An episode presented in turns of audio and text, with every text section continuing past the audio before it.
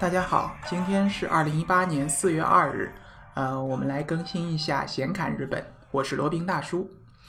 今天呢，就像标题一样，呃，我想讲一下关于日本的美食。说到日本的美食呢，大家可能都有一个印象，它的做工非常非常的精致，它的味道也非常的好，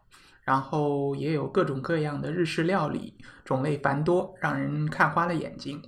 嗯、这里呢，罗宾要提一个不同的意见或者不同的看法。日本料理或者日餐呢，实际它的种类其实并不是特别的多，它只是在于它的食材的处理上和它的那个烹饪的那个技法上比较精细，比较让人目眩神迷。然后作为一种异国的料理，我们看到可能也会比较惊艳一点。实际上呢，若是论它这个菜肴的丰富多彩的程度，它是远远比不上中餐的。中餐有那个四大菜系还是五大菜系，然后各个地方的这种烧制的这种方式还有口味都是完全不一样的，各有特色。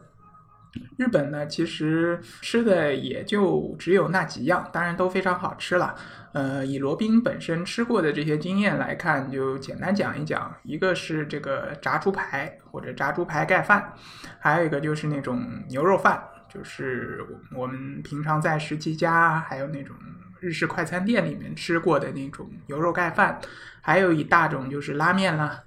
嗯，还有就是日本人比较喜欢吃的，呃，我们中国人可能感觉一般的叫天妇罗。所谓天妇罗，就是把那种虾或者蔬菜，呃，用面裹起来，然后油炸的一种食品。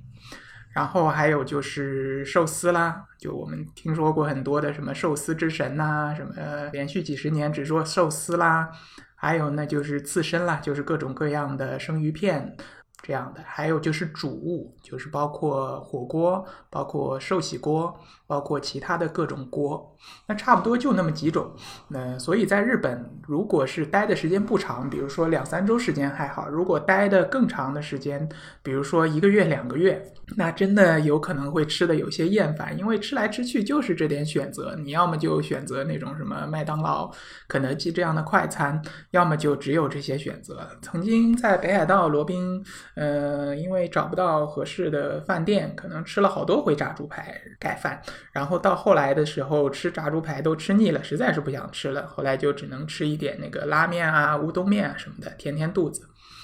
好，那今天就讲一下这个罗宾吃过的这些食物当中印象比较深的一些吧。第一个就讲一讲炸猪排，炸猪排日文里面叫 t o n g a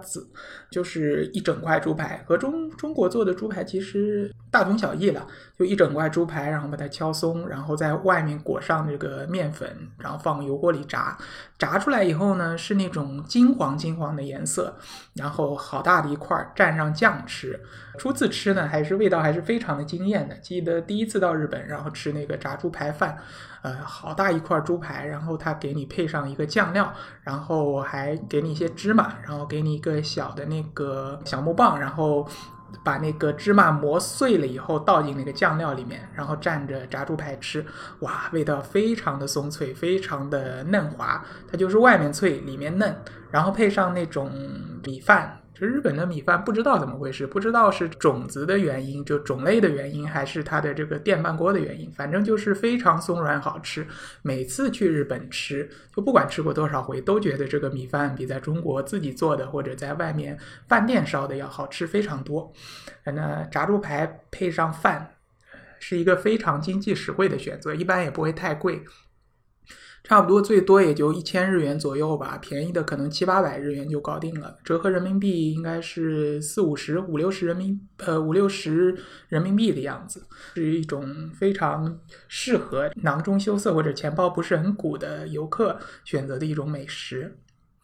好，那第二种罗宾想介绍的呢，就是寿喜锅。寿喜锅呢，可以算是牛肉火锅当中的一种，它叫做 skiaki。初次看到寿喜锅这么种这个食物的话呢，还是在一个日剧里面叫《世界奇妙物语》。里面有一集就是专门讲这个寿喜锅的，就是一位就是男主角，他非常喜欢吃寿喜锅，然后初次见女朋友的家人的时候，就作为一个毛脚女婿上门的时候招待他的也是用的寿喜锅，然后因为岳父。就是未来岳父做的那个寿喜锅的方式和男主角心目当中的不太一样，然后就导致男主角觉得好像跟这一家人不能结亲，这个寿喜锅都吃不到一块儿去，那将来结了亲该怎么办呢？这当然是一种比较夸张的开脑洞的讲法了。呃，寿喜锅是怎么样怎么样一种锅呢？它就是一般用平底锅做的，然后里面的食材包括呃牛肉、豆腐、大葱、呃魔芋丝。还有一些那个绿叶蔬菜，还有香菇，然后放到锅里面煮熟以后呢，再打一个生鸡蛋放到小碗里面搅碎、搅匀了以后，把这个捞出来的食材浸到蛋液里面凉一凉，然后直接吃。这个吃上去的感觉是非常好的，尤其是你这个烫的嘛，从锅里面捞出来的食材是还是烫的，在那个常温的蛋液里面一浸，然后温度就自然降下来了，然后外面有这种润滑的蛋液包裹着，然后吃到肚子里，感觉，呃，就是一种非常和中餐火锅一种非常不同的体验吧。罗宾在家里也尝试做过寿喜锅，其实，呃，在日本那边呢。也是一样的，就是平常做家务、做饭，基本都是家里的女主人来做。但是唯独这个寿喜锅这这个东西呢，一般是由男主人来做。嗯，一般是在家庭聚餐的时候，比如说一家三口，大家想坐下来聚餐，吃一好好的吃一顿，比如说庆祝节日啊，或者庆祝纪念日这样的时候，那由家里的爸爸、男主人来。料理这么一顿寿喜锅，以表示这个作为在家里做家务比较少的男主人对太太的一种回报吧。然后做法其实很简单的，就是一个锅，你用那种卡式炉也好，或者用电磁炉也好都可以。把锅烧热以后呢，然后拿一块黄油在底面抹上这个黄油，然后再铺上呃牛肉。铺完牛肉以后呢，再加上酱油。还要加上一点糖，呃，因为寿喜锅是甜的哈，可能有的人吃不惯这种甜味的，嗯，但是寿喜锅就一定是甜的，如果不甜的那就不叫寿喜锅了。加上这个酱油，加上糖，然后有可能加一点味淋，然后再把其他的食材，包括豆腐、香菇、大葱、魔芋丝，还有一些蔬菜放好，再适当的加一些水，注意千万不要加太多。寿喜锅不像火锅一样，水要。盖过这个食材，你稍微的加一点点水就可以了，然后盖上锅盖。根据那个日剧里面的说法，就是等待三分钟，然后揭开锅盖，然后，嗯，然后就可以吃了。家人都吃的非常的热火，然后这个边煮边吃，呃，也是非常的方便。做菜呃做这个锅的时间也不长，包括准备食材，包括烹煮，总共加起来不超过半个小时，也挺简单的，比较适合这种不大做家务的男主人来做。呃，罗宾和太太对寿喜锅都是挺喜爱的。以前经常在外面吃呢，也会时不时的到日式的这种居酒屋啊，或者说日餐店呢里面去吃一下这个寿喜锅，回味一下。但是在中国这边，最主要的问题是这种生吃的鸡蛋比较难找。但是幸好有了这个淘宝啊，有了京东啊这些，在网上买就比较方便一点了。那有人当然会问，你吃生鸡蛋会不会吃坏肚子？那这里就补充一下，呃，日本有的鸡蛋呢是可以生吃的，就是它经过各种各样的安全流程，保证你这个鸡蛋是无菌的，你在吃的时候绝对不会吃坏肚子。一般它会在这个蛋上面，它会打上一个生产日期，就说明它这个是可以生吃的。好，这就是寿喜锅。然后至于天妇罗啊、寿司啊、刺身啊，以及其他的一些日本美食，那就下一次再继续讲吧。好了，那今天这一期的闲侃日本就先到这里了，我们下期再聊。